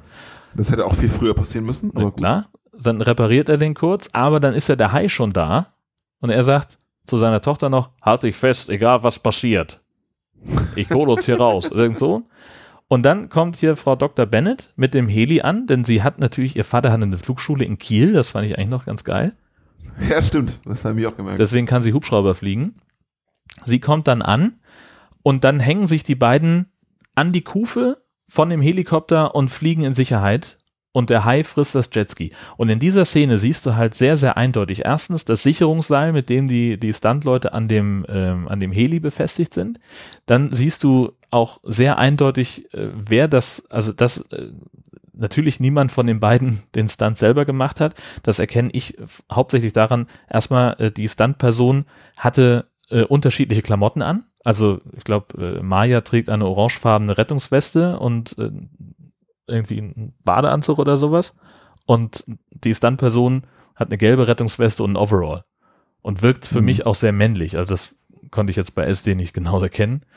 Ähm, Überraschend. und, und sie sind vor allen Dingen auch auf einmal gleich groß. Also beide Stuntleute ähm, haben die gleiche Größe, wohingegen halt, ich weiß nicht, äh, Ralf Möller ist, glaube ich, irgendwie 2,80 Meter groß. Und drei Meter breit. Genau. Vor Vor, allem allen Dingen, vor allen Dingen bei 4 gleich zu groß. 3 Format. Ähm, und seine Auch Tochter. so, glaub mir. Ja. Glaub mir. Und seine Tochter halt nicht. Ähm, und in dieser Szene, naja, eben doch sehr. Ja, was soll man sagen? Weil die Szene hat mich sowieso enttäuscht, weil ich hatte so ein bisschen gehofft, dass dieses blonde Dummerchen vom Hai gefressen wird. Ja. Es wäre ja nicht der erste Hai-Trash-Film, Ja. in dem jemand von einem Jetski bei voller Fahrt runtergebissen wird. Ja. Ja. Und das wäre, das hat noch gefehlt so ein bisschen. Ja. So, arr, Kopf weg und der Rest fährt weiter. Ja. Stattdessen kommt der Hai nochmal aus dem Wasser, um nach dem Hubschrauber zu schnappen und hat dabei noch das Jetski im Maul. Ja, kann nicht genug kriegen, der Junge. Ja. Und in der Szene, wo das dann irgendwie nachher alles vorbei ist, finde ich, sind so äh, ganz schöne Details, die, die irgendwie, die den Film nochmal ein bisschen ganz, ganz nett umrunden, finde ich zum Beispiel. Also, wo alle, also erstmal können diese Leute total weit gucken. Die Ja. stehen an am Rand Ja. und sehen alle, was da passiert Ja. und gucken, ob Sven seine Tochter retten kann. Genau. Und währenddessen sieht man in, in Nahaufnahme, wie dem Barkeeper das Bier überschäumt Richtig. und den Gästen fällt so eine Kugel Eis vom, vom, vom Hörnchen. Weil sie alle gucken. Finde ich super, finde ich super geil. Ja. Und dann sehen sie alle genau, ah, er hat's geschafft. Yes! Und alle rasten aus. Und das musste ja mehrere hundert weit weg, Meter weit weg sein. Ja, ja, das sieht klar. doch kein Schwein mehr. Ja. Naja. Ja, mein, mein Lieblingssatz aus dem ganzen Film findet übrigens dann in diesem Moment im Hubschrauber statt. Sie fliegt und er sitzt da mit seinem, mit, mit dem Gewehr, das er bei sich zu Hause aus dem Keller geholt hat, wo noch die Ja. Patrone mit dem Totenkopfaufdruck vorne dran gehakt ist. Und er zielt und wartet darauf, dass der Hai kommt. Im Angesichts des Todes dreht er sich auf einmal zu ihr um und sagt, Als Sie das erste Mal bei mir gewesen waren, hatten Sie sich da wirklich verfahren oder war das Absicht gewesen? Als hätte der keine anderen Sorgen in dem Moment. Genau, genau. Aber ich glaube, das hat irgendwie so ein bisschen was mit seiner Entscheidungsfindung zu tun. Ob er wirklich abdrücken soll oder welche Entscheidung? ob es sich für ihn lohnt, weiterzumachen. Weil ob, ob, ob sie ihn auch gut findet. Und er hat einfach die, diese Adrenalin äh, Vorhandenheit, was Ja. auch immer, genutzt und gesagt, Mädchen, magst mich auch, ich finde dich super. Aber halt auf seine Art, Ja, weißt du? auf, auf eine sehr merkwürdige Art. Ma- Mein Lieblingsdialog war eigentlich ähm, die Szene mit Ottfried Fischer, die Ja. Grillszene, wo er dann da unten runterfliegt. Ja. Und ähm, ah, wie war das noch? Wie war das noch? Es ist noch kein Grillmeister vom Himmel gefallen und dann schlägt er im Pool Ja, ein. genau. Ja. Und ah, genau. Und dann, dann kommt er aus dem Pool raus und Ottfried Fischer so, na, wo kommen Sie denn her? Mich schickt der Himmel, sagt Rolf Müller. Ja. Und dann sagt Ottfried Fischer, machen Sie auch Bodybuilding? Und Ralf von Müller, früher. Ja. Und das ist übrigens eine hervorragende Überleitung, Oha. denn ich habe ähm, online eine ganz, ganz, ganz, ganz, ganz hervorragende ähm, Review gefunden, gefunden zu diesem Film auf Deutsch. Okay. Auf film, filmflausen.de. Die ist so geil, ich würde sie am liebsten vorlesen, aber die ist relativ lang. Also Ja. zum einfach nur kurz vorlesen. Und da ist eben dieser Dialog auch drin. Ich habe mich gefreut, dass der da drin ist, weil der ist absolute Weltklasse. Und der hat eine, eine Ausdrucksweise, das ist so dermaßen geil. Und auch so mit so Kommentaren in Klammern. Ja. Ähm, vielleicht vielleicht finde ich irgendwie einen kleinen Ausschnitt, der ganz gut passt, warte. Äh. Hier zum Beispiel. Wie ja mittlerweile jeder weiß, sterben Haie zwar an Flipper, an japanischen Gourmets und an Menschen, die wegen etlichen Haifilmen nur noch mit einer Schrotflinte zu behandeln zu gehen, nicht aber, Achtung, dramatisch roter Faden, an Krebs. Daran leidet auch die Frau von Ralles besten Kumpi, dem Polizeipräsidenten von Mallorca. Oder so ähnlich. Jedenfalls später noch wichtig. Bald gibt's mächtigen Stress für den deutschen Möchtegern Ani, der mit seinem Fund eines Zahns, der das Killervieh auf 100.000 Jahre zurückdatiert, verärgert er nicht nur ein mallorquinisches, schreibt man das so? Forschersyndikat, sondern auch den Oberbürgermeister von Amity Island, äh, Mallorca und Ottfried Fischer. No shit, der sich als dicker Global Player auf die Insel verirrt hat. Großartig. Und solche Sachen und das in einem ganzen Dialog, das tun, ähm, müssen wir auf jeden Fall in die Shownotes packen. Ja. Ähm, das ist ein, eine, An also eine Zusammenfassung, wie wir sie besser nicht hätten schreiben können. Das Wirklich. stimmt. ist großartig. Und die greift auch die Szene auf, die du gerade beschrieben hast, wo, wo äh, Sven seine Tochter rettet. Da ist nämlich ein Bild drin und die Unterschrift ist doch, das ist doch niemals Ralf Möller. das passt genau rein, wenn man da auch sieht, dass Stimmt, es das nicht ist Ralf auch Möller wirklich nicht auf dem Bild. Naja. Fazit, das Fazit lese ich auch noch vor. Ja. Von vielen deutschen Filmfans wird ja immer gemosert, es käme zu wenig Genrekost aus den Produktionsstätten des Landes, der Dichter und Denker. Aber diese Filme existieren doch und sie sind grottenschlecht. High Alarm auf Mallorca macht da keinen Unterschied, ist aber in meinen Augen herzhaft dämlicher Supertrash. Ich hoffe demnächst auf Oktopuswarnung an der Oder, Quallenkatastrophe am Kliestower See oder Bandwurmbescheid in der Badewanne. Sensationell. Das ist großartig. Äh, den habe ich mir auch echt dreimal durchgelesen. Ich finde den Text richtig gut. Also ein Lob an dieser Stelle an denjenigen, der diesen Podcast nie hören wird. Ja. Mit dem Namen Hudson. Sehr, sehr schön. FSK ab 12, 109 Minuten und man kriegt die DVD nur noch antiquarisch, aber äh, mit heutigen Abspielgeräten macht es auch überhaupt keinen Spaß, sich das Ding anzugucken. Also ich habe zumindest an meinem Fernseher und auch an meinem Blu-ray-Player keine Möglichkeit gefunden, äh, das Bildformat auf 4 zu 3 umzuschalten und dann war es äh, doch Ist das irgendwie forciert oder was? ja, Scheiße. das ist echt mies. Also es macht halt Ja. so keinen Spaß, den von DVD zu gucken. Ähm, aber du hast es ja erzählt, es macht auch keinen Spaß, den legal zu streamen bei TV Now. ähm, Ähm, wir, wir können ja beide Screenshots, wenn du die von deinem Handy runterkriegst, ja, klar. irgendwie auch noch mit zur Folge packen, Ja, damit die Leute wissen, was, was los ist. Ist schon ein Erlebnis gewesen auf jeden Fall. ja, kann man nicht anders sagen. Ein schöner Dienstagabend. Dann sind wir bei den Shark News. Ja. Du hast da ein bisschen was rausgefunden. Äh, ja, ähm, wir hatten doch mal vor ein paar Folgen erzählt, dass äh, hier in irgendwo in Süddeutschland, dass es da eine Bürgerinitiative gegen den Bau des größten Indoor-Haifischbeckens in Funkstadt bei Darmstadt gibt. Ja, Wer sich erinnert, ne? Diese, Entschuldigung, diese von Tierschützern getriebene Initiative hat nun leider ihren Widerstand aufgeben müssen, da Aber- die, ähm, die rechtlichen Hürden zu hoch wären, um eine erfolgreiche, also einen, einen erfolgreichen Widerspruch einzulegen. Also die, die, ähm, die Stadtrechte oder was auch immer sind so kompliziert, dass die irgendwie von 50 Prozent der Bürgern Unterschriften bräuchten. Ich meine, mach das mal. Ja. Und äh, es ist relativ kompliziert, da ist so ein Artikel, den wir auch verlinken. Auf jeden Fall ähm, können die sich jetzt nicht mehr dagegen wehren, dass das durchgeht und jetzt hat die Stadt sozusagen das Entscheidungsrecht, weil es geht ja um dieses Grundstück, ob das jetzt an diese Firma verkauft wird, weil wenn das an die Firma verkauft wird, dann kommt da auf jeden Fall dieses Haifischbecken hin mhm.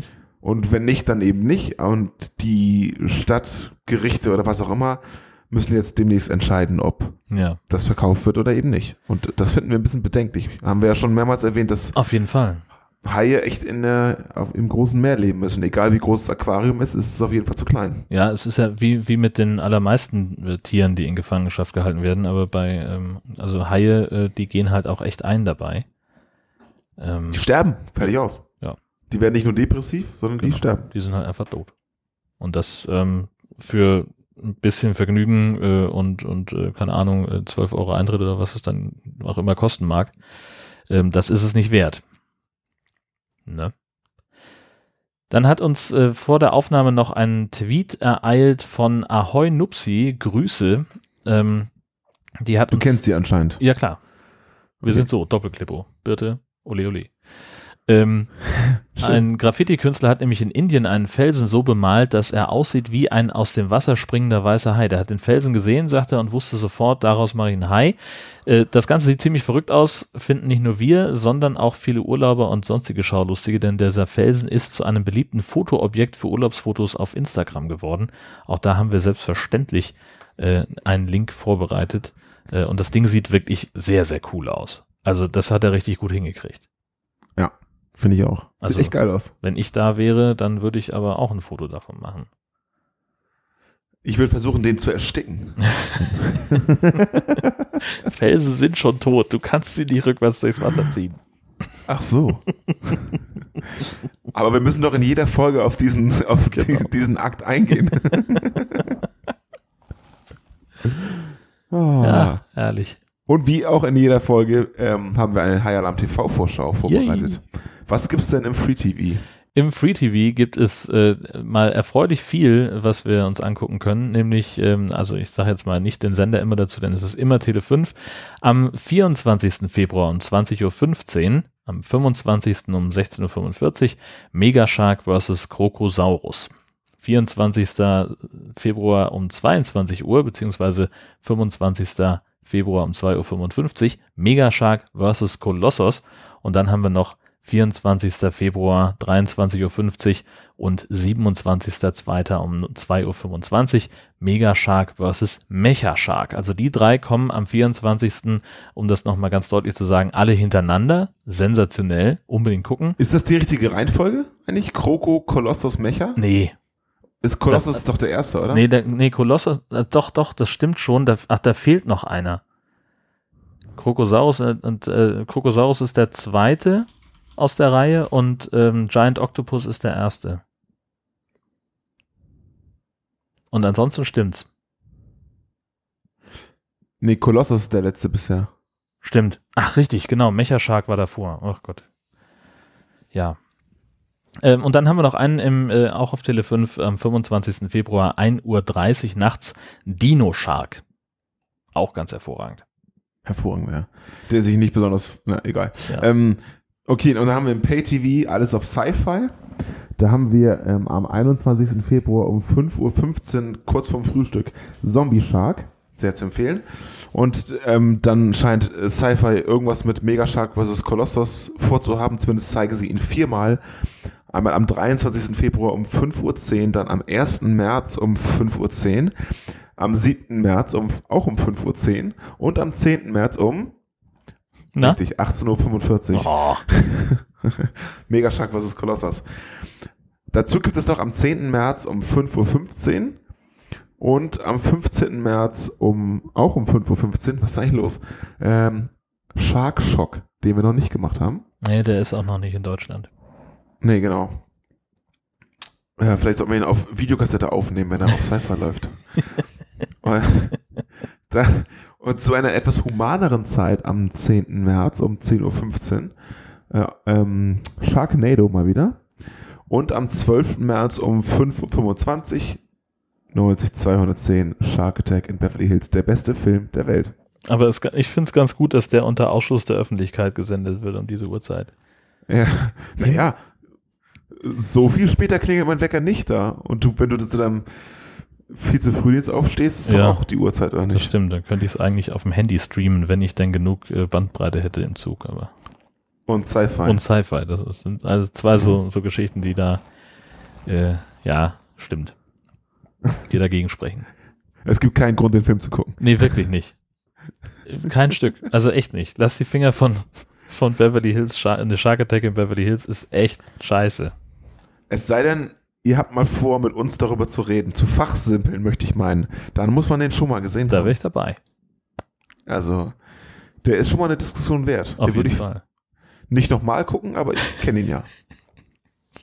Das sind noch diese ewig langen Duschszenen und Ja, vor allen Dingen diese, diese ewig lange Szene, wo sie äh, wo sie aus dem Haus kommt, über den Balkon geht, die Treppe runter, durch den Garten, Garten, Garten, Garten, Garten und dann erst nach ungefähr acht Minuten Fußmarsch ist sie am Ziel angekommen.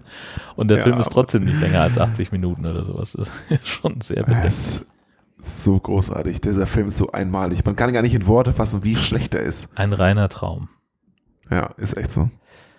Ich Schön. denke, wir haben es geiler Film. auf jeden Fall. Echt, also den sollte sich jeder mal angucken. Ja. Mich würde ja mal wundern oder interessieren, ob, ob der ähm, fürs ausländische Publikum irgendwie auf Englisch synchronisiert wurde. Das wäre nochmal, das wäre nochmal eine Krönung. Das wäre nochmal so, das würde ich mir angucken, um es andersrum sozusagen zu erfahren. ob die Synchro in, auf Englisch so schlecht ist. Und das Original im Deutschen na, eigentlich ein bisschen besser, aber auch nicht gut. Ja. Wahrscheinlich nicht. Ich glaube auch nicht. Die denken sich nur, oh, crazy Germans. Ja. Oh Gott, es gibt das, äh, das Musikvideo von Janet Biedermann äh, zu 69 auch auf Vimeo. Eieiei. Ja, verlinken. Ja, unbedingt. Oh, geil. Auf Vimeo? Ja, das, ja. Das muss ich mir direkt angucken. Aber Do the 69. Das ist ein lyrisches Meisterwerk, Freunde. ja, es gibt zumindest ein, eine, eine englischsprachige Kritik äh, zu High Alarm auf Mallorca auf dvdtalk.com. Und jetzt frage ich mich natürlich, wenn es eine englischsprachige Kritik gibt, gibt es dann nicht vielleicht auch einen englischsprachigen Film? Immerhin Shark Attack in the Mediterranean? wollte gerade sagen, Shark Attack in the Mediterranean, List Price 23 Dollars. Buy now and save at. Nirgendwo. Nirgendwo, ja. Von 2007. 2007, siehst du? Das ist aber interessant. Oh, äh, und ganz unten steht, ähm, Who knew that Germany had wacky made-for-TV movies? I shouldn't. Shark Attack in the Mediterranean is a shameless rip-off of many other shark movies, but that doesn't stop it from being cheesy fun. Was soll das heißen? Äh, Ja, was soll das denn die heißen? Amis haben es die haben's vorgemacht und wir haben es äh, äh, nachgemacht. Ist, jeder Film ist ein Rip-Off von allen anderen Hai-Filmen, Ja. weil das immer das gleiche ist. Du hast übrigens nicht, nicht weit genug runtergeguckt, ähm, denn äh, zwei Absätze weiter oben steht, In an odd move, the shark attack in the Mediterranean DVD contains an English Dolby Stereo track and the original German Dolby Stereo track. But no English subtitles. Hmm. so, as I don't speak German, I was forced to listen to the dubbed English track. Also es gibt, eine, das haben wir überhaupt nicht gemerkt beim Gucken, also ich vor allen Dingen nicht. Ähm, es gibt eine englische Tonspur. Es ist alles vorbereitet für den internationalen Markt. Das heißt, dir ist klar, was passiert, wenn wir uns das nächste Mal treffen. Den gucken wir auf Englisch. Ja, selbstverständlich. Aber ist es bei dir, ist, guck mal bitte nach, ob es bei dir auf Englisch ist. Weil Warte. das klingt so wie, Nee. ja, Nee, ist es nicht. ja genau, das ist bei, in deren Version. Ey, wenn wir das Teil finden, ne? das so- wär's so ein natürlich. Import, Export. Ei. Fuck. Gleich mal Shark Attack in the Mediterranean googeln. Ist das geil. Das wäre ganz weit vorne. ist auf IMDb. Oh, ich will das Ding unbedingt kaufen. Na gut. Ja. Bevor wir uns hier verlaufen und äh, nichts mehr äh, in Tonformat von uns geben, was für ein Podcast komisch wäre, verabschieden wir, verabschieden wir uns lieber Ja. und hoffen, dass wir uns nächsten Monat wieder hören. Nicht erst in einem Vierteljahr. Oh mein Gott. Na, wir sehen uns ja auf jeden Fall relativ äh, zeitnah, ähm, ungefähr in vier Wochen, ähm, bei den Jungs von den Kack- und Sachgeschichten. Und ähm, wenn es richtig, richtig gut läuft, schaffen wir es auch äh, noch in den nächsten vier Wochen einen, die Rechte an einem weiteren High-Film zu bekommen. Ich äh, möchte noch nicht darüber sprechen, an welchem Film ich da gerade dran bin, aber es sieht gar nicht schlecht aus. Sehr schön, sehr schön. Das klingt alles ganz hervorragend. Ja. Ich freue mich Völlig zu Recht. auf die, ja, auf das, was kommt. Ja. Wir werden euch berichten. Vielen Dank fürs Zuhören an dieser Stelle und ähm, ich wollte eigentlich schon vor 20 Sekunden draufdrücken. Jetzt fängt das Outro langsam an im Hintergrund. Äh, cool, dass ihr dabei gewesen seid. Schwimmt nicht allzu weit raus und wir hören voneinander. Vielen Dank fürs Zuhören. Bis bald. Ciao. Tschüssi.